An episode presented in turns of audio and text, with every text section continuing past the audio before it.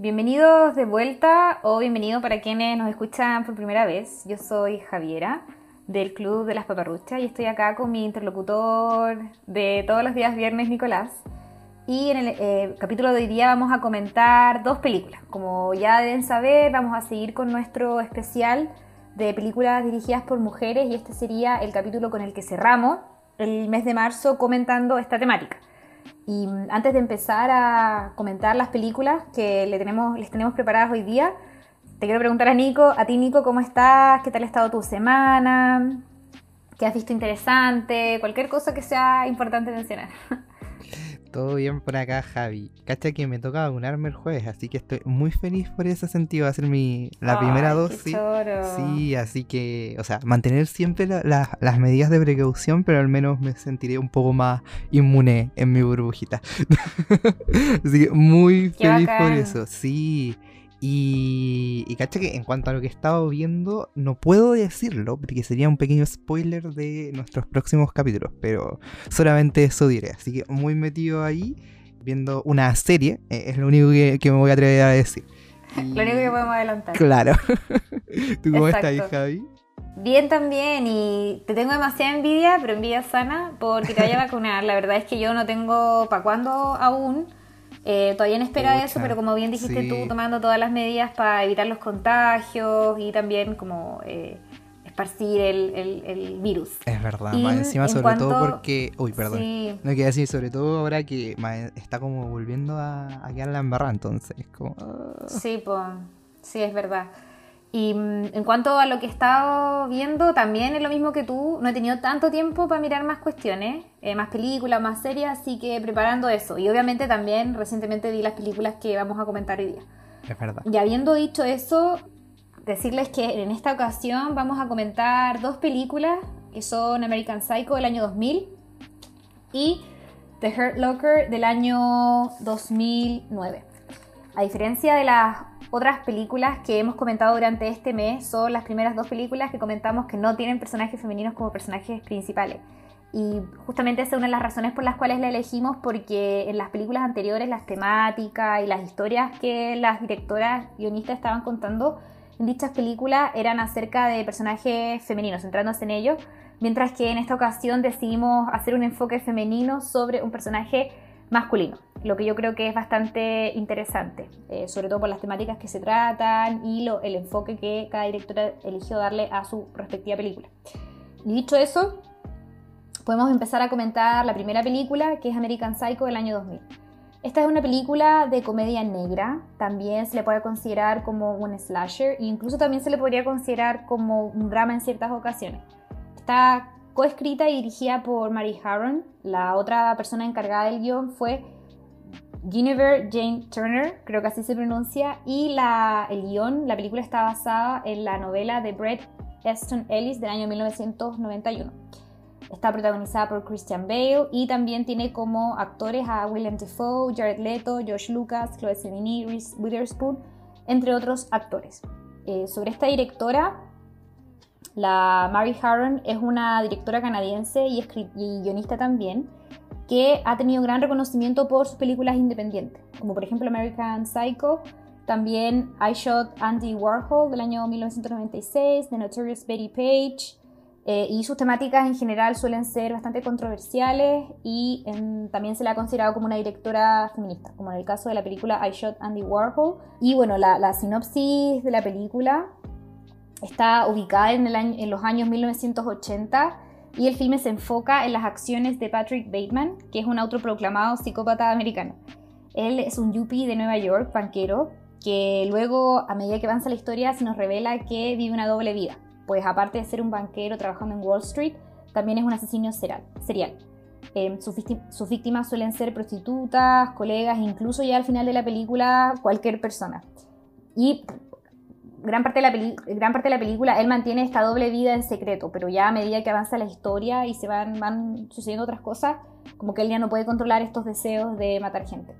Esta fue un éxito comercial y recibió críticas bastante positivas, principalmente por la, la actuación de Christian Bale y por el buen guion.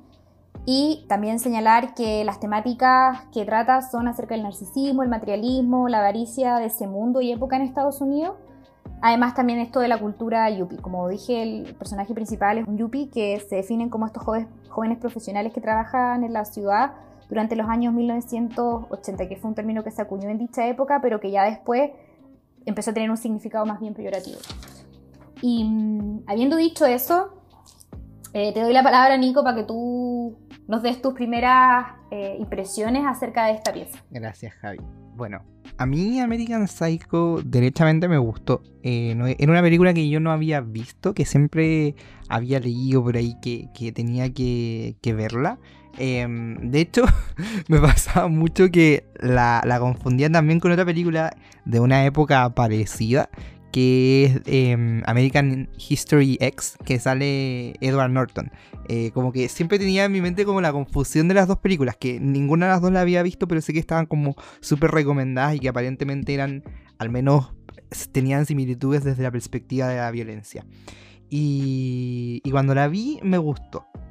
Eso puedo decir en principio. Creo que em, gran parte de, de, lo bacán de esta película reside principalmente por un lado, en la actuación de, mm, de Christian Bale, quien yo creo que eh, eh, hace muy bien la como el, el declive de este hombre que, como tú dijiste, pertenece a un tipo de cultura americana que es la cultura de los yuppie y, y cómo ese descenso desde este hombre exitoso a este psicópata americano y, la revelación de su verdadera identidad, entre comillas, eh, encuentro que la efectúa de una manera magistral. Por otro lado, también me gustó mucho porque eh, creo que también hay un gran acierto por parte de la directora em, en cuanto al tono y, la forma en que decidió contar esta historia. Porque si bien nosotros sabemos, el guion eh, te establece eh, qué es lo que va a ocurrir, el cómo se va a contar esta historia también pasa al final por el filtro del director, en este caso la directora. Y encuentro que las decisiones que tomó en cuanto a cómo narrarla eh, fueron muy acertadas, porque como tú dijiste, pareciera ser que, reúne varios géneros detrás y eso hace que sea como mucho más atractiva para quien la ve. Como que pasa el fenómeno que vimos un poco en. O sea, que se ve un poco en Parasite y en, parte del cine coreano, que es como esta mezcla de, de elementos de distintos géneros eh, de una manera bastante eficaz al momento de contar la historia. Entonces, mm, tú dijiste, por ejemplo, que era una comedia negra, que había un slasher, y a mí me, me, pareció también mucho eh, una novela como medio o sea, no policial, porque no hay policías, pero sí con la estética del cine negro, como esos ambientes, esos espacios eh, citadinos oscuros, que apelaban mucho como a, la marginalidad dentro de la ciudad eh, a pesar de que estábamos en, una historia que se contextualizaba en, parte de, o sea, en, un grupo de personas bastante adineradas, entonces es llamativo eso, como esa dualidad. Y, y por otro lado, que algo que yo te comentaba también me evocó mucho eh, a las películas de Hitchcock, específicamente como a Psicosis, en cuanto a la ambientación, la musicalización y todo eso. Entonces siento que esos dos elementos para mí fueron muy interesantes y por último, como no puedo olvidar también que el guion encuentro que es súper, súper, súper bueno, bastante bien hecho. Me gustaron los giros que, que hay. Siento que construyen muy bien la, la la, eh, a este personaje que, se intentan que se presenta, eh, uno lo vuelve muy creíble y, está lleno de dinamismo, como decía.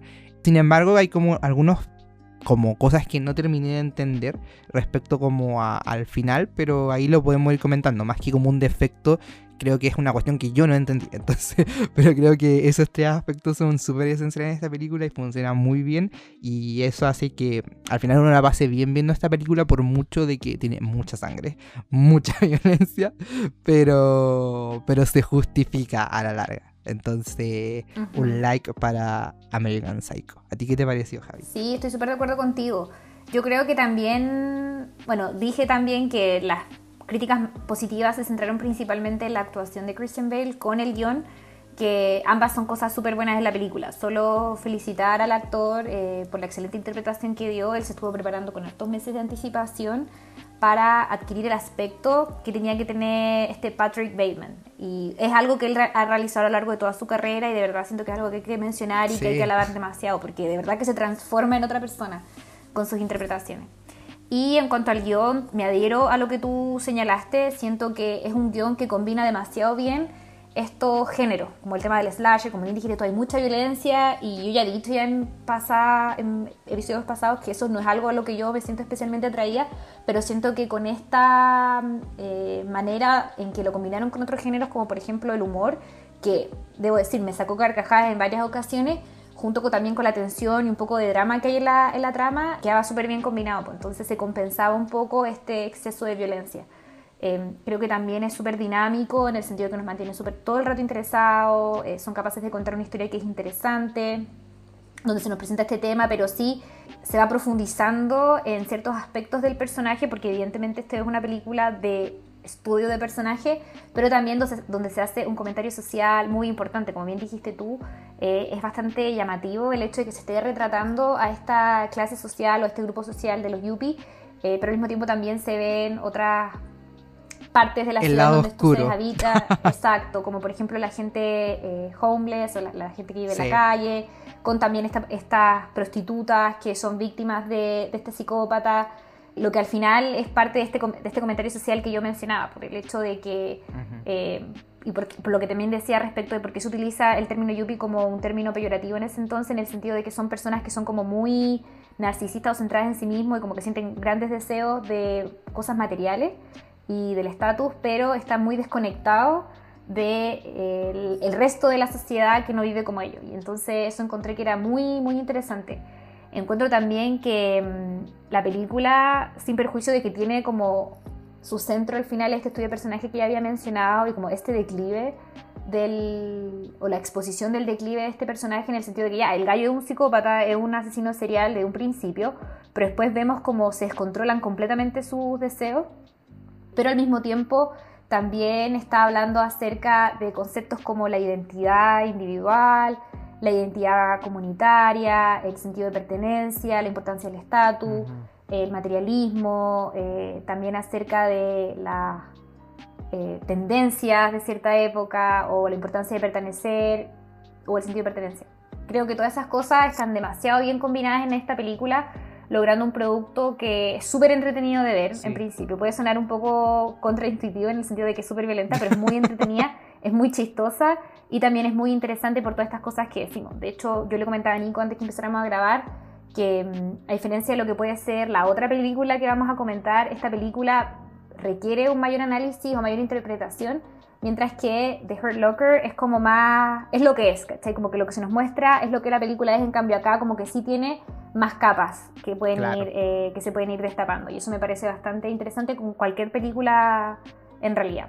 Así que igual que Nico, es una película que a mí me gusta mucho, que he visto en varias ocasiones y que por lo mismo quise comentar en esta ocasión. Así que habiendo dicho eso, yo creo que podemos eh, ir como profundizando. Nosotros les dijimos ya que la película aparte de retratar a este psicópata americano, hace comentarios sociales súper importantes. Entonces yo creo que tú, Nico, podrías empezar, no sé, ¿cuál crees tú que fue el más importante o cuál fue el que, cómo lo interpretaste tú en el fondo, ese tema? Bueno, o sea, también agregar un último comentario en ese sentido de que yo creo que lo que más se puede valorar de esta película es que es como bastante profunda sin querer serlo. O, probablemente, o más que sin querer serlo, como no vomitándote en la cara que quiere ser una película profunda. No es pretenciosa. Claro, exacto. No, pasa como con otras películas que hemos comentado que de repente eh, aspiran a mucho y terminan enredándose y no se entiende nada. Acá no, no pasa eso. Como tú bien dijiste, no es pretenciosa. Entonces, eso es una cuestión muy interesante, un fenómeno muy interesante. Y en ese sentido, yo creo que a mí me llamó profundamente la atención esto que comentabas tú respecto a el tema de la identidad. Como bien dijiste, un, aspecto esencial, principal de, de American Psycho es ese, por cuanto el protagonista se nos muestra como una persona que tiene, o sea, que por, un lado pertenece a un tiene un estatus socioeconómico específico que es como de clase bastante adinerada, pero por otro lado tiene un se desempeña dentro de un en un área o un campo laboral que es bastante sesgado a la vez, que es como el área de los negocios, termine por entender yo. Nunca se nos cuenta muy bien qué hacen específicamente. Que, es a propósito, de hecho. Claro. pero eso es lo que uno, claro, eso es lo que uno logra entender. Yo tenía como cierta reminiscencia a eh, el logo de Wall Street, por ejemplo, como que a uno le recuerda mucho ese tipo de ambientes de hombres de negocio. Uno no tiene idea muy bien qué hacen, hacen negocio. Ese es como el, grupo al que pertenece eh, Patrick Bateman. Y, mm, pero lo curioso es que eh, él, al menos desde el principio, se nos vende como con una particular, con una forma de ser bastante particular, como que nos, nos muestran con ciertas características específicas que quizás uno a priori podría no necesariamente eh, atribuir a este eh, grupo de personas. Por ejemplo, tiene como un gusto musical súper específico, un hombre, yo diría incluso melómano, como que sabe mucho de, música, eh, de distintos géneros, distintos tipos de cantantes, hombres, mujeres, cosas así. Pero también nos, muestran que es como una especie de metrosexual. Creo que el concepto que se ocupaba en esa época. De todas maneras. Claro, muy pretencioso, se ocupa muy mucho de su imagen, de su apariencia personal. Y también, desde el principio, nos revelan que tiene una... Podría decirse que un, un líbido elevado, porque no nos revela muy bien cuál es como, desde al principio, como hacia dónde está dirigido como su placer por lo erótico, pero nos cuentan que tiene como un, un líbido bastante elevado, por decirlo de una manera. Y, mm, y uno piensa, sobre todo como por, porque partimos eh, escuchando todas estas cosas y, contándonos su rutina a partir de la descripción que el mismo Patrick Bateman nos cuenta. Entonces uno piensa que, chuta, el hombre es como súper auténtico. Pero ya como la siguiente escena lo vemos a él dentro de este mundo al cual pertenece y, y nos damos cuenta que todos estos aspectos se confunden un poco dentro de la masa. Y esto es justamente a lo que la directora busca apuntar, pues como hay un, una suerte de conversación entre lo que somos nosotros y aquello a lo que pertenecemos o queremos pertenecer. Y cómo muchas veces nuestra propia identidad va adquiriendo elementos de aquellos grupos a los que queremos pertenecer o por el contrario va asimilándose para poder como permanecer dentro de ese grupo. Entonces yo siento que en ese sentido la película como que, como bien has dicho, tiene un fuerte comentario en cuanto a, este aspecto de la identidad personal y, la identidad colectiva y cómo eso puede influir sobre todo en un personaje tan tan narcisista como tú dices, porque igual es súper contradictorio, podría decirse, que una persona que es tan consciente de sí misma y tan deseosa de, ser reconocido como único y diferente, a la larga y termine como confundiéndose dentro de la masa y del grupo al que pertenece a tal punto que de hecho entre sus mismos compañeros como que se confunden y no logran distinguir entre uno y otro. Entonces es como llamativo ese choque al final. Eh, como este personaje aspira y aspira y aspira a diferenciarse, pero mientras más aspira a diferenciarse y quizás como a expresar su propia identidad, se termina volviendo mucho más parecido a toda la masa. Eh, es una paradoja con, bien curiosa.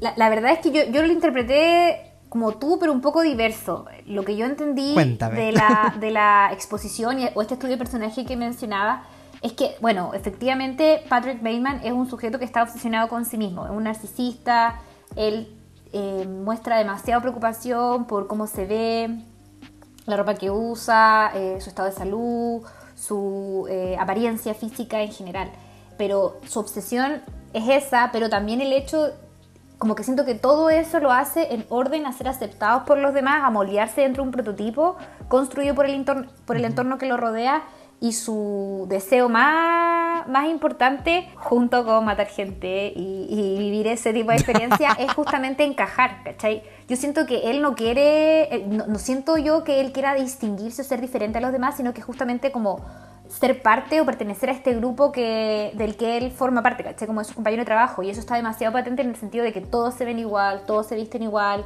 usa las mismas marcas de ropa, los mismos diseños también, todos tienen las mismas tarjetas de presentación.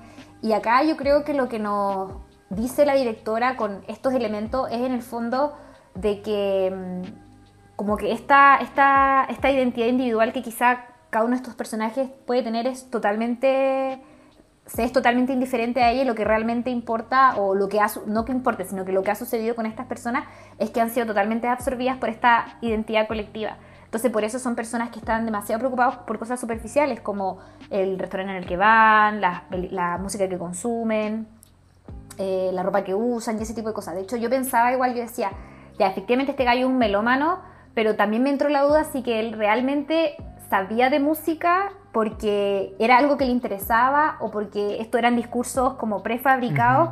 porque era lo que se escuchaba en esa época y quería ser también, como quería encajar, quería tener ese conocimiento porque era lo que se escuchaba, ¿cachai? Eh, lo mismo que pasaba con su preocupación excesiva con su apariencia, porque al final de esa manera iba a poder pertenecer a este grupo, como bien dijiste tú, de Yuppie, como que todos se ven súper bien y que muestran eh, ser muy acaudalados, porque eso efectivamente, eh, por el trabajo que realizan en el fondo, pero no siento que él quiera distinguirse. Y de hecho, como que refuerza esta idea es el sentido de que lo que efectivamente lo distinguía a él era el hecho de que él era un psicópata, un asesino serial, pero nosotros vemos que eso al final no le importa a nadie, incluso cuando lo confiesa y lo cuenta a viva voz. Como es, tanta esta identidad colectiva que incluso esas cosas que te pueden diferenciar de otro, algo tan rígido como ser un asesino serial, al final termina siendo insignificante. Entonces así lo veo yo. Es que por eso, por eso yo tenía esa lectura, porque por dos cosas específicas. Cuando como que quebramos un poco del el momento de introspección de nuestro protagonista, que es como la gran secuencia inicial donde él nos cuenta un poco de su rutina de, belleza. Pasamos a su ambiente laboral en donde vemos que tiene esta reunión de trabajo como con todos estos gallos iguales a él. Y específicamente entra un personaje con quien lo confunden y como que se ofende por esa confusión. Entonces yo por eso lo entendía de que a él no le gustaba parecerse. Y también eh, este aspecto que tú decías ahí de, de, cuando él confiesa y como que busca en definitiva a través de esta característica súper específica que puede ser algo innato o lo que sea, eh, un trastorno mental, pero esta cuestión súper específica de su personalidad que es ser el psicópata que cree ser o que es, ahí lo vamos a, lo dejo ya como, claro, lo dejo en el misterio para después comentarlo, pero mm, esta característica súper específica que lo diferencia de lo demás, como tú decís, a nadie le importa pero no significa que a él no le importe. De hecho, como que es súper frustrante y exasperante para él, como que nadie le, le, dé el crédito por esto.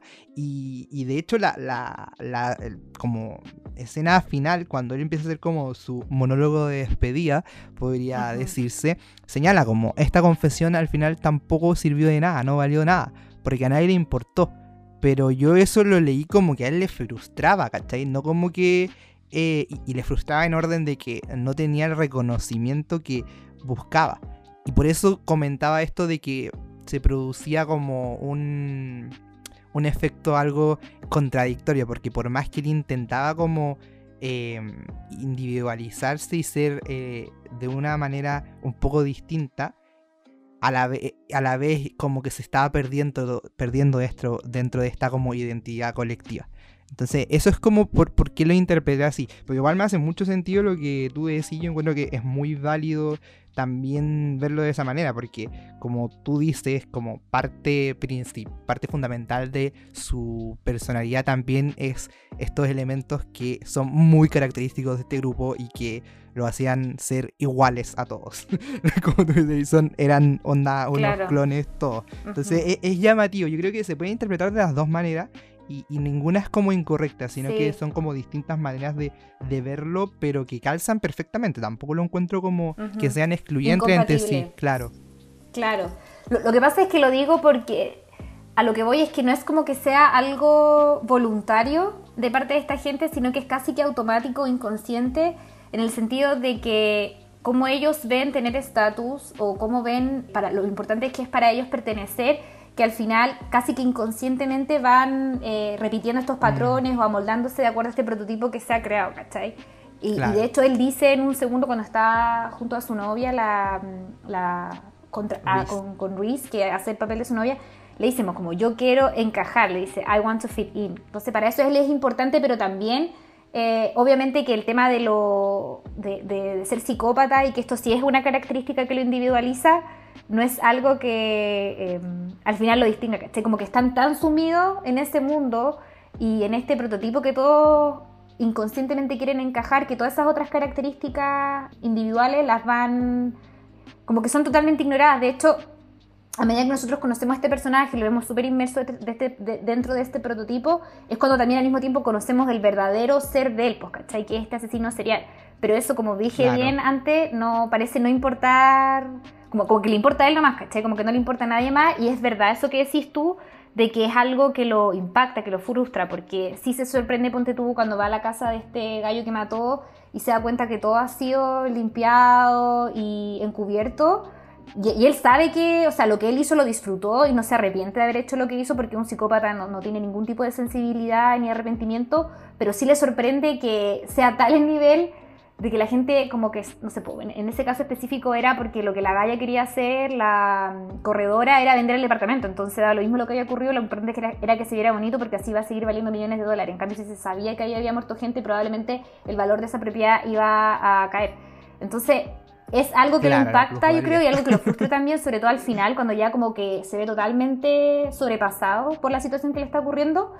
Siento que no es como. Como que yo siento que su propósito principal es encajar, quizá inconscientemente, en este molde de este grupo social. Sí, no, o sea, yo insisto que estoy totalmente de acuerdo en ese punto, pero yo creo que no, no, es incompatible. Claro, puede ser que una cosa sea deliberada o no, pero al final creo que es como muy propio, como tú decís. Eh, la película también en este como comentario social que hace de este eh, grupo específico de la sociedad americana de esa época es un poco acerca de la superficialidad. También. Eh, como lo banal, el cómo el placer muchas veces se, satisface en estas, en estos grupos a partir de, lo, material perdiéndose un poco quizás como las relaciones un poco más profundas y, el conocer la verdadera personalidad del otro. Entonces yo creo que más que contraponerse nuestras distintas visiones de lo que está pasando, son todas como una pequeña pieza de este gran rompecabezas y de este comentario que al final, por un lado, el escritor del libro decidió hacer y que se mantuvo yo creo al final también a partir de la visión tan interesante que le quiso dar eh, la directora a la película. Al menos así lo veo yo. Sí, yo también. O sea, es que el, comentario sobre la identidad es parte importante de la película. Entonces, que se hagan interpretaciones en torno a eso es evidentemente, yo creo, lo que la directora y también el, porque esto también está en el libro claro, obviamente, es algo que se quería realizar. Entonces, si nosotros y por eso lo dejaron tan abierto también. Exacto, porque igual la, película hace eso de ser ambigua. Tú igual dijiste respecto del trabajo de este gallo. Nunca se nos explica precisamente lo que es como Pearson Pierce, Merger and Acquisitions Vice President, pero nunca nos decían exactamente qué es lo que este tipo hace. Y de hecho, cuando está en el trabajo ni siquiera trabaja, como que escucha música, dibuja hace cualquier otra cosa menos trabajar porque su enfoque en la vida no es como ascender profesionalmente o mejorarse en ese ámbito, sino encuentro yo es como estar eh, a la par de las tendencias del grupo social al que pertenece, como usar los mejores trajes, eh, en conjunto con estos deseos medio terribles que tenía en su vida de noche. Ya después. La exacto, sangre. exacto, ya después se empiezan a descontrolar sus deseos. Y él también lo anuncia. Por pues nosotros, algo que me gustó mucho que hizo la película fue esto, este recurso de los monólogos internos. Y me gusta mucho ese recurso porque así uno conoce súper bien la interioridad de los personajes. Y él decía que algo peligroso estaba pasando porque sus pensamientos eh, o su deseo de, sangre estaba apoderándose de su, de su vida de día y ya habían dejado de tener lugar solo en su vida de noche. Y mm, esa es otra cosa que yo encuentro bastante interesante de la película, es cómo nosotros vemos este descenso. O sea, ya el tipo estaba loco, es un psicópata de un principio, pero como cada vez pierde más eh, la compostura, podría decirse, o incluso, si también lo podemos decir, el sentido de la realidad. Y eso fue algo que, como fue expuesto y como interpretado por el personaje, encontré que estuvo bastante bien realizado. Sí, yo creo que al final esta ambigüedad en todo lo que pasa, yo creo que ya es momento para que lo vayamos eh, abriendo ese tema. Está también por cómo está construida al final la historia, cómo fue montada eh, al momento de contárnosla, porque justamente pues nosotros no sabemos mucho de lo que ocurre como tras las paredes del departamento de este gallo al principio. sabemos, vamos como eh, enterándonos de a poco, primero como por comentarios y después ya eh, introduciéndonos dentro de, la habitación y, el hogar de este sujeto donde vemos los crímenes que comete. Y, justamente yo creo que para eh, permitir esta ambigüedad entre lo que realmente pasó, si es que pasó, y, lo que quizás ocurrió solamente en la mente de este personaje. Entonces yo creo que mm, en ese sentido fue muy acertada la forma de construir la historia porque te mm, como que te permite esta ambigüedad de la misma, pero siendo bastante consistente. Porque de repente puede ser que eh, las películas queden ambiguas, pero porque no te dijeron nada, ¿cachai? Porque decidieron omitir información relevante, pero acá como que, como tú decías, hay muchos detalles que nos permiten deducir para un lado o para el otro. Y, y ya lo que uno termine como decidiendo en ese sentido se puede ser bastante consistente con todo lo que pasa en la película. Entonces, no es como antojadizo que algunos crean que mm, eh, todo ocurrió o que otros crean que todo pasa en la mente de este personaje, sino que la película te da pie para eso y sin volverla como eh, una película, como decíamos, pretenciosa o, o, que termine mal por eso. Es un plot twist quizás bastante característico, pero, pero bueno, creo yo, funciona bien. Sí, igual, igual encuentro que un elemento importante, otro elemento importante de la película es lo bien ensamblada, que está bien pensada, que está. Estéticamente ya es una película muy bonita, como el, esquema de colores que utiliza. Aparte que como bien como ya dijimos antes, está retratando a esta eh, sociedad yuppie en Estados Unidos, entonces como que todos los, los, ambientes donde los hechos ocurren, la gente también está muy vestida, como que se ve muy bien la película, está muy bien musicalizada también, que es un aspecto que la hace bastante atractiva pero al mismo tiempo las ideas que se quieren plasmar en ella están eh, inundan la película a lo largo a lo largo de la historia. De hecho, como le venimos diciendo todo el rato, se trata de un asesino serial y se hacen varias referencias a asesinos seriales famosos. Por ejemplo, Ed Gein, él habla acerca... Este gallo como que siento que tenía preparado demasiados diálogos en su mente, como, como está medio loco para encajar o parecer interesante, como que muchas veces decía cosas que estaban como ensayadas. Y mm, habla acerca de Ed Gein, que un asesino, un asesino célebre serial. Eh, habla también acerca de, mm, no me acuerdo cuál otro asesino serial, pero mencionan como dos o tres. Y también eh, en un momento está viendo Masacre en Texas, que es otra película que nosotros hemos comentado, eh, donde también se hace referencia a este aspecto de su vida y también que muestra un poco como lo desensibilizado que él está, ya que como es una persona que padece esta psicopatía, no tiene ningún tipo de sensibilidad o sentimiento. Y de hecho él mismo lo dice, como yo parezco como cualquier ser humano, tengo pelo, tengo piel, eh, pero no tengo ningún, ningún sentimiento. Entonces, como que se refuerce esas ideas o esos aspectos de este personaje mediante estos otros recursos, me parece bastante interesante. Encuentro que, al igual que Nico, no es como. Mm, es ambigua, pero intencionalmente ambigua para que sus espectadores le den las diversas interpretaciones que ella pueda tener, como por ejemplo este elemento que nosotros mencionábamos, como existe o no existe distorsión de la realidad, eh, todo lo que pasó pasó o no pasó. claro, uno puede ir llenando los vacíos a partir de lo, mismo que nos dice la película. Eh, eso es bacán. De hecho, también como referencia visual hay una escena específica donde mm, se está, el gallo está viendo la escena final de eh, Masacre en Texas, que comentamos acá, que también se inspiró en como las matanzas de Ed Gein, que también inspiró a Psicosis, entonces como que está bien pensada en ese sentido. y, por lo mismo entonces yo creo que es importante que hablemos un poco de, qué significa esta película al, final, porque yo estoy como muy intrigado en ese sentido. Bueno, recordarles nomás para quienes hayan visto la película que luego de todos los crímenes que al final de la película este personaje comete, él se ve súper sobrepasado por esta situación, no porque tenga sentimientos de culpa o porque esté arrepentido, sino porque como que su, se fue totalmente el control de sus manos. Entonces, en este sentido, como sabe que ha cometido demasiados delitos y que probablemente se ha descubierto, decide confesar eh, sus crímenes y llama por teléfono a su abogado donde le cuenta todo lo que pasó. Le dice que mató a Paul Allen, que era este compañero de trabajo que tenía y que mató a como 20, 40 personas. Ni siquiera sabe la cantidad exacta, pero en el, en el fondo dice la verdad.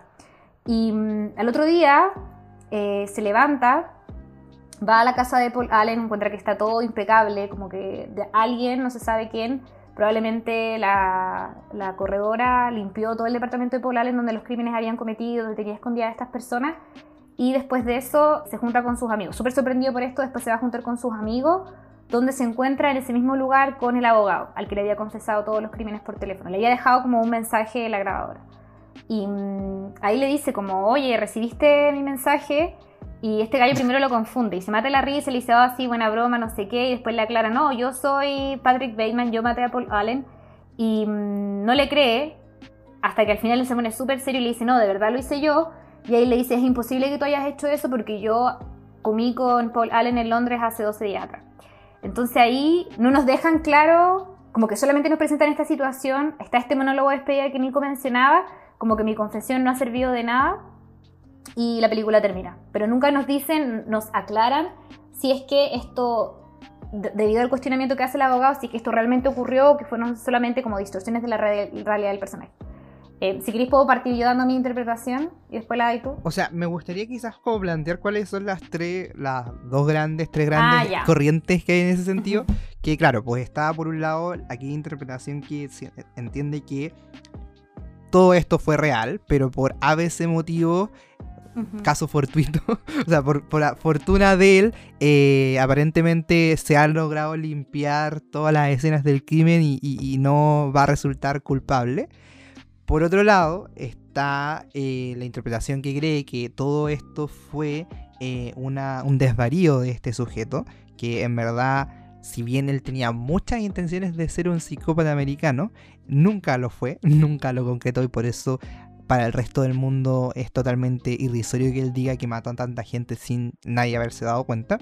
Y hay otra tercera corriente que yo creo que es la que más adhiero, que es aquella que sostiene que él efectivamente cometió crímenes, eh, sin embargo no los cometió en la intensidad eh, o en la cantidad que él estima, sino que él como que eh, en su desvarío de psicópata que efectivamente asesinó gente, sobredimensionó todo lo que había hecho. Y yo creo que estoy muy. Creo que esa es como la teoría que más me convence. Porque es como bastante amarilla, valga. Para ser sincero. Y yo debo decir que soy muy amarillo en la vida. Y en este, en este respecto también. Porque no logro decirme.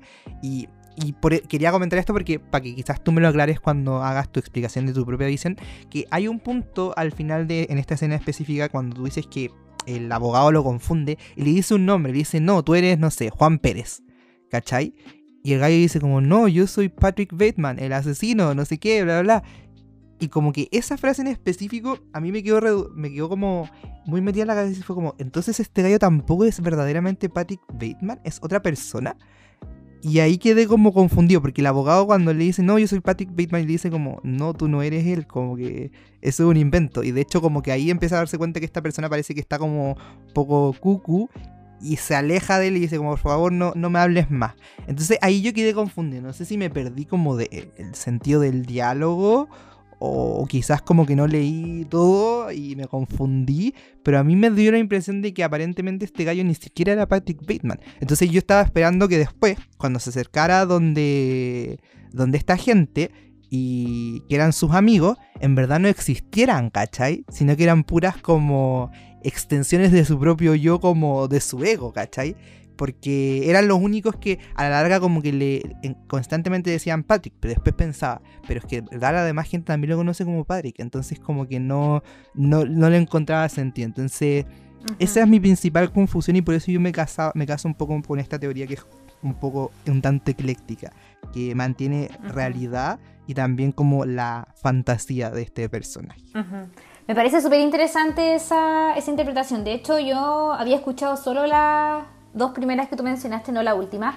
Pero habiendo escuchado esta y la explicación que me diste, la verdad es que sigo convencida de la, de la segunda interpretación. La verdad es que yo soy más extrema, yo creo que todo pasó.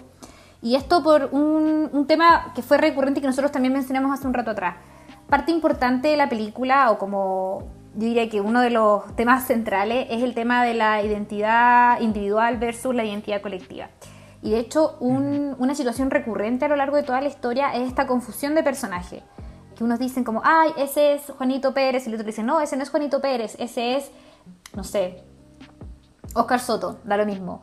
Y también se confunden entre ellos, no el grupo de amigos más cercano, pero sí, el Paul Allen, por ejemplo, pensó que este gallo era un tal Marcus. Eh, después el, con el detective también existen ciertas confusiones con personajes y así es un tema bastante recurrente y esto yo creo que es porque refuerzan el punto al final de que como todos estos gallos han, al formar parte de este grupo social han perdido su propia identidad, eh, han perdido con eso todo su individualismo y las cosas que los distinguen. Entonces, evidentemente, lo que va a ocurrir en ese caso es que van a ser confundidos entre sí. En ese sentido y en ese orden de ideas, lo que yo creo es que efectivamente este gallo cometió todos estos delitos y también eso, ¿por qué creo que también eso se mantiene? Porque queremos ver cómo esta característica tan particular e individual de este gallo al final es indiferente para todos los demás porque en realidad lo que ha predominado es la identidad colectiva y yo creo que acá esta confusión, lo que ocurre con el abogado es otra confusión nuevamente de personajes, ¿cachai? Le dice, no, yo comí hace 12 días con Paul Allen, pero en verdad probablemente él no comió con Paul Allen el gallo que él mató, sino con otro sujeto. Y acá nuevamente ha ocurrido una nueva confusión y no lo reconoce porque nuevamente está ocurriendo esta nueva confusión por el tema de la identidad, como ya hemos mencionado. Entonces al final él lo que se da cuenta con esta situación y cuando dice que su confesión no ha servido de nada, y obviamente de una manera muy exagerada, porque obvio que eso es algo que no podría ocurrir en la realidad, es reforzar demasiado el punto de que estos gallos al, verse inmersos en este grupo eh, y al querer pertenecer a él y adoptar quizá inconscientemente las características que los distinguen, han perdido su propia individualidad para que esas cosas que sí los hacen únicos pasen a, a ser totalmente insignificantes. Acá obviamente con algo que en la realidad nunca ocurriría, porque obviamente que si hay un asesino serial que mata a 40 personas, eso sí va a llamar la atención, pero acá el punto es precisamente eso, ¿cachai? Como que al final da lo mismo, da lo mismo lo que eres tú y lo que te hace único. Em, por eso yo apuesto por, por esa interpretación. ¿Cachai? Que yo había, cuando estuve viendo cosas respecto a esta película, había visto que aquellos que sostenían que em, era todo realidad, el tema de la confusión lo habían hecho en sentido inverso. No era que el abogado se había confundido de Paul Allen, sino que Paul Allen efectivamente estaba vivo, sino que Patrick Bateman había confundido a Paul Allen con otra persona y la había matado. Puede ser también. Pero al final todo se dirige mucho a ese sentido. Y yo creo que mm, es interesante al final que esta película pueda como eh, dar pie para estas distintas interpretaciones y, les invitamos también a que ustedes nos comenten cuáles son las las propias, porque es bacán como ir debatiendo en ese sentido. Sobre todo como, como decíamos, cuando la misma película te da pie para que tengan esos debates y no, uno no tiene que inventar cosas como, no, es que si entendemos esto así, no que está todo acá como conciso para leerlo de ciertas maneras. Exacto. Y bueno, yo creo que es una película en la que se pueden comentar más cosas. Siento que con Nico tocamos los temas más esenciales o que por lo menos para nosotros fueron más importantes pero es momento ya de pasar a la segunda película de esta ocasión, eh, que es The Hard Locker de la directora estadounidense Catherine Bigelow, del año, esta película es del año 2009. Esta película, a diferencia de la película anterior, es un thriller bélico eh, donde también se centra en personajes masculinos, al igual que la, la, película anterior. De hecho, como que no hay ningún personaje femenino en este caso. En la otra habían algunas que eran personajes bastante menores, pero acá de verdad como que es un mundo de hombres, básicamente. Y trata acerca del día a día de una brigada estadounidense de artificieros que está trabajando en Irak. Básicamente lo que hace esta escuadra en la que se enfoca es desactivar bombas en la guerra de Irak. Está protagonizada por Jeremy Renner, del que nosotros ya habíamos comentado en una ocasión cuando hablamos de Arrival, por Anthony Mackie, por Ryan Gerarty, Christian Camargo, Ralph Fiennes, entre otros actores. Como les dije, es una película dirigida por Catherine Bigelow, que es una directora estadounidense que tiene varias obras notables como son Point Break, Strange Days, Zero Dark Thirty, entre otros trabajos, y fue guionizada por Mark Ball. Eh, de hecho, esto es muy importante porque él, la película está basada en sus experiencias como periodista, ya que él estuvo con una, escuadra, con una escuadra en la guerra de Irak haciendo un trabajo como el que se muestra en la película. Entonces es una perspectiva bastante personal y como real y cercana de esta experiencia que se están retratando en la película. Eh, esta fue una película sumamente galardonada y aclamada en su época. Ganó el Oscar a Mejor Película, Mejor Directora, que esto es muy importante porque es la única ocasión cuando, en que una directora mujer ha ganado este premio por Mejor Guión Original, Mejor Montaje, Mejor Mezcla de Sonido y por Mejor Edición de Sonido. Y los elementos más aclamados en su época fue la actuación, la dirección, el guion y las secuencias de escena de ella. Eh, es una película bastante cruda, visceral, y la directora se encargó de utilizar varios recursos técnicos para que nosotros como audiencia estuviéramos demasiado inmersos en la historia, como la utilización de cámaras de 16 milímetros, en el que se podían ver hartos puntos de vista, así como también eh, la técnica de la cámara temblorosa y las cámaras en mano también. Y eso, eso yo creo que son los datos más importantes. Ah, también mencionarles que la Catherine Bigelow es una directora súper aclamada y muy famosa en Estados Unidos, la cual eh, es bastante interesante su trabajo porque se ha encargado de retratar varios géneros. También ha utilizado en sus películas varias técnicas convencionales de lo que es el cine de Hollywood, pero también ha utilizado técnicas bastante no convencionales o únicas que ella misma ha desarrollado, em, donde el enfoque que ella ha hecho ha sido bastante complejo, visceral, eh, emocionante y, y también como que no se puede caracterizar como perteneciente a un solo género. Y esta, debe ser de sus obras, bueno, la más aclamada sin duda, eh, dentro de las otras que han sido bastante aclamadas, pero esta definitivamente es la que más premios al menos ha recibido. Y habiendo dicho eso, también nuevamente te cedo la palabra, Nico, para que tú me comentes eh, cuáles son tus impresiones, tus opiniones respecto de The Hurt Locker. Eh, bueno, siendo sincero y como, como ya he comentado en otras oportunidades, la, el cine bélico no es algo que a mí me llame mucho la atención, principalmente porque eh, gran parte de las películas que son denominadas de este tipo de película tienen un enfoque que está principalmente apuntado hacia el conflicto en sí mismo. Em, los enfrentamientos, las batallas y todo eso. Entonces las películas de guerra en ese sentido no, no van con, mucho conmigo. Eh, ya podrán darse cuenta que son, son específicas las temáticas, las cosas que me, me llaman profundamente la atención y no es el caso de las películas de guerra. Sin embargo, como también he comentado acá, hay ocasiones y siempre hay excepciones. Y de hecho creo que las películas bélicas que hemos comentado, eh, la mayoría me han gustado porque tienen una cuestión súper especial, eh, si se puede decir así. Que es que si bien está toda la película conectada y hecha a partir del conflicto armado en el cual están ambientadas, no es como... Se toma más como una oportunidad para hacer un comentario respecto de algo y no como una película de guerra para hablar sobre la guerra. Pero la guerra en específico me refiero, como para mostrarnos cuáles fueron las peleas que hubieron, las armas que se utilizaron, los entrenamientos, nada de eso. Como que acá, por ejemplo, en específico, si bien es mucho más concreto que, que American Psycho, también hay un mensaje que se quiso transmitir y que no apuntaba solamente a, mostrarnos como desde quizá una perspectiva histórica, eh, más detallista de, la pelea en sí, de la batalla.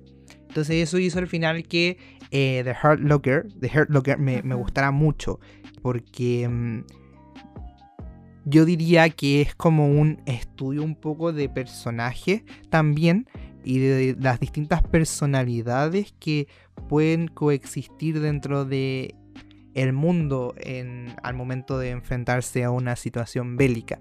Y, también siento que a partir de este estudio de personajes que hace la película también se puede extrapolar, y es una interpretación que leí por ahí y que me llamó mucho la atención, se puede extrapolar también como un estudio de la sociedad que, mm, que, representan estos personajes, específicamente la sociedad estadounidense del gobierno de George Bush. Entonces eh, me pareció muy llamativo ese punto de vista que decidieron darle. y, sobre todo porque la, Catherine Bigelow creo que eh, al momento de plasmar esta historia lo hizo em, yo no creo que y, por lo que he leído hubo mucho conflicto en eso en que haya sido como demasiado fiel a cómo funcionan estos equipos que van a, a como desactivar las bombas pero eh, sí creo que bastante auténtica en el sentido de que te permitía como sentirte en ese lugar y, transmitirte como el ambiente y las sensaciones. Y, yo no lo digo, y, este punto de que quizás no era tan fiel a la realidad, yo no lo encuentro para nada un aspecto negativo, porque justamente es una película de ficción. No, si bien se basa en como lo que este periodista eh, vislumbró eh, presencialmente en carne y hueso, no, no busca hacer un documental, por ejemplo. Y, sino que es plenamente ficción y en ese sentido yo creo que el punto de vista y la historia que decidió contar de más o más, más alejado, más cerca de la realidad, eh, igualmente funcionan para decirte lo que te quieren decir y sin dejar de ser igualmente bastante cruda y, de sentirse muy real y muy verosímil, sobre todo. Entonces, ese sería mi comentario de, esta película bélica que a pesar de todo me gustó. Y sobre todo también porque tiene como un clima, un, tufillo medio de suspenso. Uno como que no sabe nunca bien qué va a pasar. Y, eso también yo creo que le añade un poco a la historia. Así que like también. Sí, Estoy súper de acuerdo con todo lo que dijiste. a diferencia de la película anterior que tuvimos un poco de desacuerdo, en este caso estoy demasiado eh, a favor de todo lo que dijiste. Yo también, como Nico, no soy tan fanática, o en verdad no es como de, mi género predilecto en lo absoluto, el género bélico. Hay películas bélicas que me han gustado, pero son bastante excepcionales, como también dijo Nico. Pero esta es precisamente una de esas excepciones porque, como bien dijo Nico, es una película bélica, pero que no necesariamente va a centrarse en el conflicto bélico o quizá las temáticas políticas que pueden haber detrás de ese conflicto bélico, sino es una película bélica utiliza ese contexto para comentar otras cosas. Y eso me pareció muy bien realizado por la directora o el enfoque que ella le quiso realizar. Eh, me encantó el hecho, eh, cómo se trabajaron los recursos técnicos para nosotros eh, vernos inmersos en la historia. Era algo, en principio yo no sabía qué sentir cuando la vi por primera vez respecto a esto de estas cámaras que muchas veces asumen como el punto de vista del, del, personaje que estamos visualizando en pantalla, otras veces se aleja de su punto de vista, no sé, pues si están disparando un arma, se posicionaba como en el punto de vista de, esa visión del arma y como que muchas veces moviéndose o esta cámara temblorosa que yo les decía. Y al final yo creo que eso junto con servirnos para vernos muy muy muy inmersos en la historia o como adquirir el punto de vista de ese personaje en ese momento es también para mantenernos súper tensos y nerviosos porque efectivamente eh, va muy a la par con la escena que, está teniendo lugar, porque esa situación, esa, esa, tensión que se vive en el lugar, eh, obviamente que tiene que provocarnos a nosotros como audiencia, o se tienen que elegir los recursos para provocarnos a nosotros como audiencia lo que esos personajes probablemente están sintiendo, quizás no en el nivel de ello lógico, pero sí esa sensación como de, eh, de temor, de miedo que muchos de esos personajes estaban sintiendo. Entonces hoy encontré que estaba súper bien realizado. En, cuanto a, qué es lo que se está retratando acá o qué entendí yo, yo creo que parte importante de la película es eh, explorar cuáles pueden ser las reacciones psicológicas y emocionales que pueden tener las personas frente ante situaciones de conflicto. Y qué mayor situación de conflicto, cuál es el epítome de las situaciones de conflicto que una guerra. Entonces, la directora utiliza ese contexto fáctico para mostrarnos efectivamente cómo se puede reaccionar frente a ello, sobre todo en una situación que puede ser como aún más estresante o aún más peligrosa que es la desactivación de armas, porque al final lo que estos gallos hacen cada vez que salen a trabajar es poner su vida en peligro. Y vemos ahí como algunos efectivamente reaccionan como uno esperaría, como de una manera más normal, entre comillas, que es con mucho temor y miedo de morir, mientras que otro, nuestro personaje principal, en verdad disfruta demasiado esta vivencia. Lo que a mí me llamó muchísimo la atención porque a priori yo creo que ninguno, como ninguna, uno pensaría que ninguna persona normal podría disfrutar situaciones como esta, pero efectivamente hay individuos temerarios o gente que disfruta mucho de la adrenalina que le provocan esas situaciones de peligro. Y como eso está mostrado acá e interpretado por Jeremy, me parece bastante fascinante. Creo que también es muy interesante cómo se deconstruye este, este mismo personaje, porque como estamos acá en una situación de guerra y estos gallos la percepción que tienen los demás de ellos es que son unos héroes, porque este trabajo no es como que los obliguen a hacerlo, sino que es un trabajo totalmente voluntario. Entonces nosotros vemos estos gallos como, ah, ya están eh, luchando por su país, están salvando vidas, están haciendo un, un gesto tan noble, no sé qué, pero yo creo que eso no podría decirse del personaje principal, o de James, porque en verdad los motivos que él tiene para efectuar este trabajo son más que nada y principalmente su deseo de adrenalina o su deseo de, vivir situaciones extremas, porque eso es lo que, lo, que lo, mm, le produce éxtasis. Y eso me pareció súper interesante en el sentido de que ya no es los motivos de él, estos motivos altruistas que yo mencioné anteriormente, sino son más bien motivos egoístas. Y por lo mismo también pone en peligro en muchas ocasiones a su equipo, los hombres con los que está trabajando, solo para sentirse bien o, para hacer lo que como que a él le produce sentir algo en el fondo. Y, eso me gustó mucho porque al final eh, se explora que no todos es en esa situación o en ese tipo de situaciones están haciéndolo por este tipo de motivos como más nobles, como decía anteriormente. Y eso me gustó mucho, pero igual era complejo ese personaje porque también se mostraban otros aspectos quizá un poco más sensibles de él, como esta, este pequeño vínculo que crea con este niño, o como que en ciertos momentos si era bacán y apañador con sus compañeros. Entonces al final yo decía como, no sé qué opinar sobre él, no sé si, no sé si, no sé si pensar que es un maldito que pone en peligro al resto, o parece que en verdad es medio bueno. no sé, fue como, fue como un poco extraño, pero me gustó que me generara esa incertidumbre en el fondo. Yo creo que el personaje, nuestro protagonista, es complejo y tan complejo como lo es el mismo como contexto en el cual se desenvuelve. Porque yo creo que mm, por muy patriota que sea uno, eh, como que uno tiene que ser muy como consciente de, los efectos que tienen las guerras para eh, bien o para mal. O sea, no sé, uno puede ser víctima de una invasión extranjera y estar eh, siendo atacado y obviamente uno en legítima defensa como declarar la guerra y terminar enfrentado, pero y, en ese sentido como yo creo que mucho el nacionalismo y el patriotismo va a exaltar a, a, tratar a estas personas como héroes por defendernos, pero igual hay que tener conciencia de que hayamos ganado, que se haya ganado y haya sido como legítima defensa en este caso hipotético que estoy poniendo, igualmente se están acabando con la vida de personas. Entonces, esto es lo preciso porque es un escenario complejo, creo yo.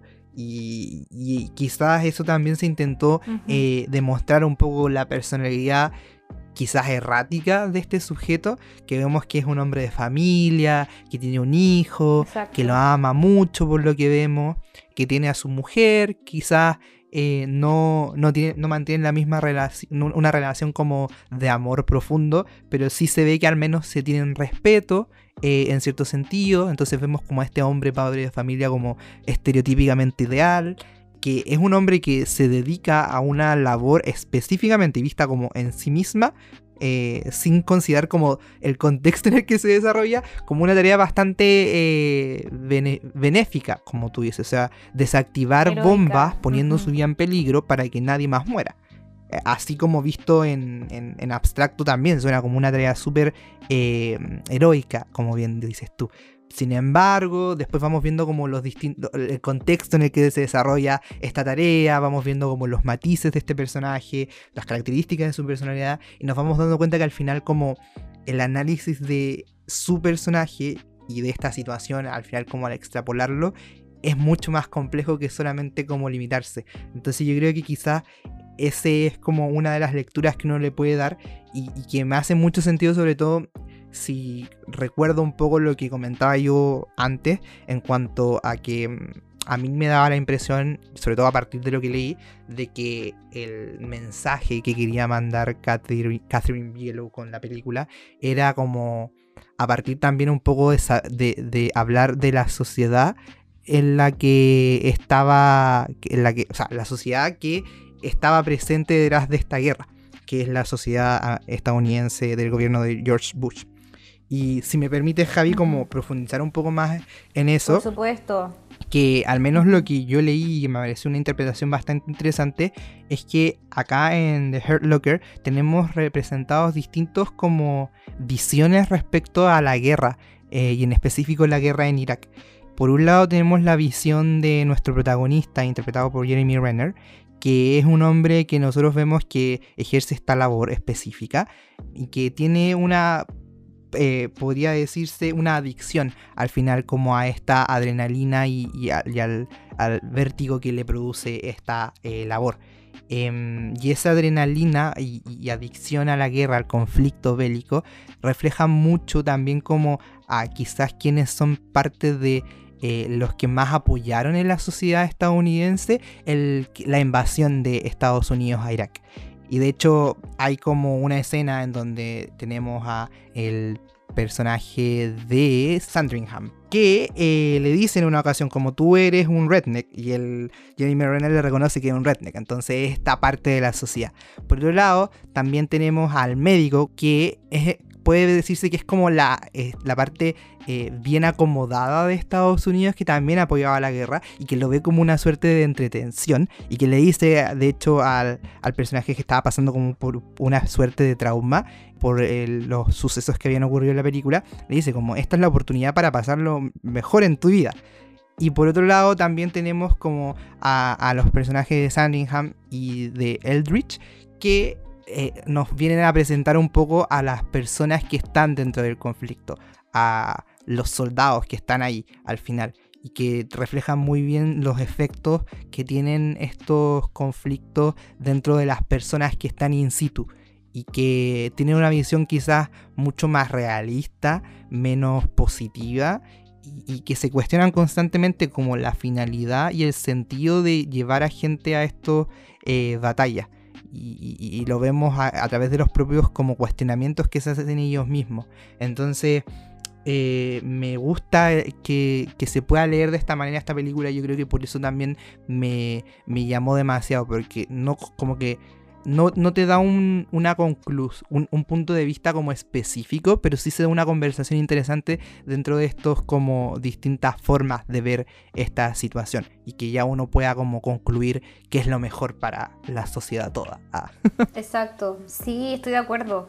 De hecho, uno de los puntos que nosotros tocamos en algún minuto cuando comentábamos otra película bélica era que no nos gustaba demasiado las versiones estadounidenses de películas bélicas en los que ellos habían intervenido porque hacían una suerte de vanagloria de lo que eran los conflictos bélicos, mostrándolos, mostrándolos a ellos como ganadores, como que eso fuera lo más importante, dejando de lado quizá el sufrimiento y todos los estragos que una guerra puede provocar. Pero yo creo que acá el enfoque es totalmente distinto de parte de Catherine. Siento que toma este contexto, como nosotros dijimos, para retratar una situación de conflicto y en el fondo como la guerra como epítome de eso, pero no con ese propósito de hacer una glorificación de estos sujetos o de los conflictos bélicos, sino para tocar temáticas justamente como esta. De hecho, a ella le dijeron que, no sé si fue crítica, pero le mencionaban el hecho, le preguntaban por qué eh, parece que tus películas carecen de comentario político. Y ella decía, no, no es, que, no es que carezcan de comentario político,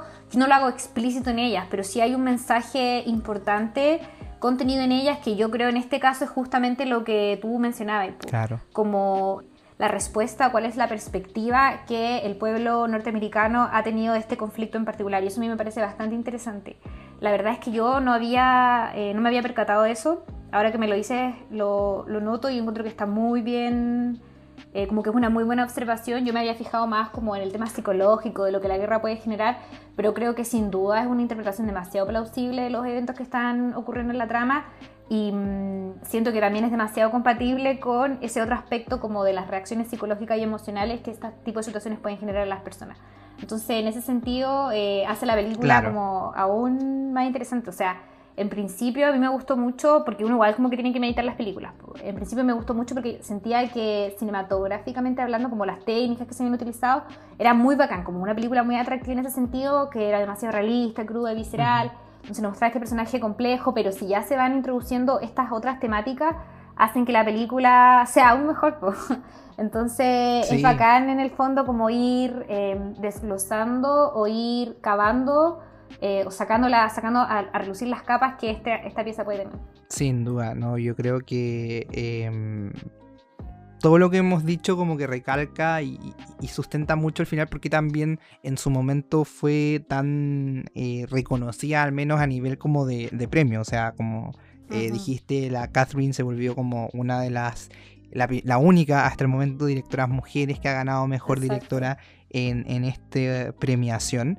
Y igual es, triste porque em, veía por ahí que a pesar de, como este reconocimiento, al menos a nivel de premios y crítica y todo eso, igualmente fue como bastante poco reconocida a nivel de masa, en cuanto como que no recaudaron tanto como podría haberse esperado de una película de este nivel. Pero sobre todo yo creo como por toda la puesta en escena que, que involucró porque eh, esta película, por ejemplo, dentro de los aspectos técnicos que, tú comentas, que yo también estoy muy conteste en ese sentido de que eh, se lucieron, está que fueron a grabar como en Jordania, justo al lado de, Irak, en el momento mismo donde estaba como ocurriendo las batallas. Obviamente no estuvieron como en in situ, no estaban tan cerca in situ de los conflictos, pero estaban al lado. Entonces ya implica como un trasladarse allá, todo el equipo técnico, eh, todas las unidades, y eso me parece muy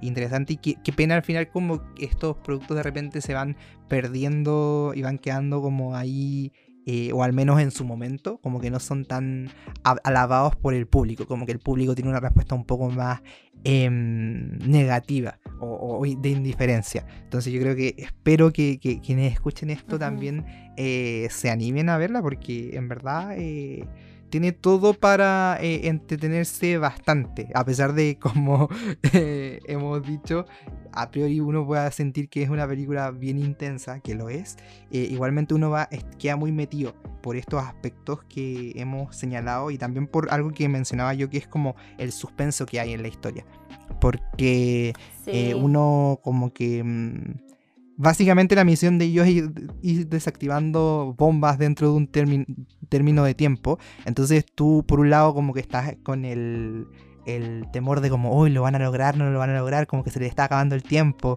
Por otro lado vais como viendo eh, cómo estos sujetos van enfrentándose a los distintos desafíos que hay. Entonces es súper llamativo al final, por mucho de que sea una temática densa, está contada de una manera intensa, pero no densa. Claro, claro, sí, estoy de acuerdo. Te mantiene todo el rato como al borde de tu asiento, que es justamente uno de los propósitos del género del suspenso, como que sí. está ahí todo el rato expectante, ah, lo van a lograr, no lo van a lograr, quizás se muera uno. Eh, en particular, un caso que me, afectó profundamente fue el, la muerte de este médico que tú mencionabas, De hecho, él, él, ¿por qué acompaña a estos gallos a la labor que están haciendo? Porque había sido como enfrentado por el personaje, em, por el otro soldado que era como un poco más sensible, como que había sufrido este trauma por la situación que estaban viviendo, y eso al final como él para tratar de empatizar con él, que era su paciente en el fondo porque era como el psicólogo que lo trataba, eh, al final terminó muriendo. Y eso fue como igual, no sé, fue impactante. Yo, nunca pensé que él, iba a fallecer y, me, pareció un buen giro que al final es como muy realista de las cosas que pueden ocurrir en la guerra, pues, en ese sentido. Eh, me gustó mucho también, como decís tú, eh, ya lo dije ya, pero para recalcarlo, el tema de lo, realista que es y cómo está hecha, de que nosotros nos, nos, sentimos ahí como expectantes de todo lo que está, como espectadores de todo lo que está sucediendo. Eh, leí también que la mm, directora utilizó muchos extras de, de refugiados de esa misma área, entonces la gente era gente real, como, bueno, son gente reales, pero me refiero a que gente que en verdad era de ahí, no eran actores profesionales al final. Exactamente, entonces igual yo siento que le da un, dejo de realidad muy importante a la historia. Y qué bacán, o sea, que, que, bacán tu comentario en cuanto a decir que muchas veces estas películas se, se puedan ver un poco ignoradas por el público en general. Yo leí que aparentemente no había tenido un presupuesto tan alto, eh, como que fue una película que se hizo con pocos recursos, y que sí fue súper reconocida como a nivel de crítica, pero que en verdad en cuanto a audiencia no, no tanto. Y, da lata eso, sobre todo si se trata de películas que uno le gustan, que uno desearía que tuvieran como el reconocimiento de todos por igual. Entonces eh, es como pensar que eso pasa, sobre todo creo yo, siendo, habiendo sido dirigida por una mujer como que siento que eh, es especialmente triste cuando se trata de trabajos que han realizado mujeres que de por sí ya no son tan reconocidas en el mundo del cine, las grandes directoras que hay, como que en verdad, yo creo que si uno le pregunta a alguien como ya, nómbrame, no sé, cinco directoras mujeres, muchos no van a poder decirlos. Catherine es como la típica que todos mencionan, pero de todas maneras es como penca saber que un trabajo tan bacán de una mujer no, no tuvo, al menos por el público, ese reconocimiento, a pesar de que por la crítica sí lo tuvo. De hecho, de su historia y todo, por los premios que ganó, pues como ya les veníamos diciendo. Y, sí, mm, una conclusión un poco triste sí, y por eso, este por mes que nos hemos dedicado a reivindicarla. Pero muy consistente. Por eso conversaciones como esta y por eso quisimos en nuestro capítulo hablar de esta película específicamente, porque sentimos que son ambos dos grandes trabajos realizados por directoras mujeres. Y de hecho me pasó que estaba hablando con alguien, como comentando mi podcast, y dije, hoy sí, vamos a comentar, vamos a dedicarle el mes de marzo a las películas dirigidas por mujeres y vamos a comentar American Psycho. Y me dijeron, uy, esa fue dirigida por una mujer, como que la gente no lo sabe, Y eso lo encuentro demasiado rígido, eh, que en verdad se ignore totalmente el trabajo de grandes directoras. Entonces por eso siento que es un comentario muy atingente a la temática que estamos eh, tocando durante este mes. Así que no sé si tienes algo más que agregar respecto a esta película, a la otra película en general de nuestro mes dedicado a mujeres, para ya ir cerrando con, el episodio de hoy día. Eh, no, solamente decir que aguanten las directoras eh, que, y en verdad como todas las mujeres que, que han apasionadamente se han dedicado y se quieren dedicar como a este mundo que nos hemos dado cuenta que al igual que en otros ámbitos también eh, las tiene como bastante invisibilizadas. Eh, yo creo que es un. Es súper brígido. De hecho, me acuerdo un poco del discurso que dio la Frances McDormand, que cuando ganó su Oscar por la última película, la de los tres anuncios afuera de Ebbing, Missouri, cuando como que hizo pararse a todas las mujeres que estaban nominadas a distintas categorías en ese momento y como para evidenciar que había muchas ahí y que todavía faltaban más porque no tenían recursos siquiera. Entonces, es brígido que incluso esa barrera tan básica, que es como que alguien te dé plata, que alguien confíe en tus ideas eh, para expresarte, ni siquiera lo tengan. También lo vimos, por ejemplo, lo comentamos un poco en, cuando comentamos Feud, la serie de, de Ryan Murphy, que también pasaba eso con un personaje. Entonces, eso, o sea, ojalá que, sobre todo como con las perspectivas que tenemos hoy en día, se reivindique el trabajo de las mujeres que ya no lo hacen las que lo siguen haciendo y las que van a ver, pues como que lo tengan un poco más fácil dentro de este mundo tan que les, que les hace todo tan difícil. Sí, estoy totalmente de acuerdo. Y no solo el trabajo de las directoras mujeres o las mujeres que se relacionen con el mundo en cine en ese sentido, sino que también hay demasiadas, no sé, pues diseñadoras de vestuario, editoras, guionistas, que han hecho grandes trabajos en muchas películas y que muchas veces no ha sido reconocido o que la gente simplemente no sabe que ha intervenido una mujer. Como que siento que es especialmente importante eh, hacer este comentario y por lo mismo también nosotros lo quisimos comentar en este mes. Y yo creo que sí o sí vamos a seguir comentando películas de mujeres a lo largo de este podcast. Eh, de manera más consistente, porque hay demasiadas películas muy buenas. A nosotros se nos quedaron varias sin comentar porque eran cuatro semanas nomás, pero de todas maneras que en un futuro vamos a seguir comentando el trabajo de bueno, directoras, guionistas, actrices también, señoras de vestuario eh, y de toda la gente, no sé, compositoras que han hecho grandes trabajos en excelentes películas. Así que mm, con eso, con eso, habiendo dicho eso, yo creo que ya podemos dar por terminado este episodio. De verdad esperamos que les haya gustado este especial eh, les recomendamos demasiado todas las películas que comentamos en este, en, este especial. Muchas de ellas son como las más famosas directoras mujeres y las, elegimos justamente por eso. Así que, y también todas muy buenas, pues entonces de todas maneras que son muy, muy, muy recomendadas por nosotros. Y estén atentos a lo que vamos a ir publicando por Instagram y también súper atentos a los próximos episodios que vamos a ir estrenando. Exacto. Adiós. Chao.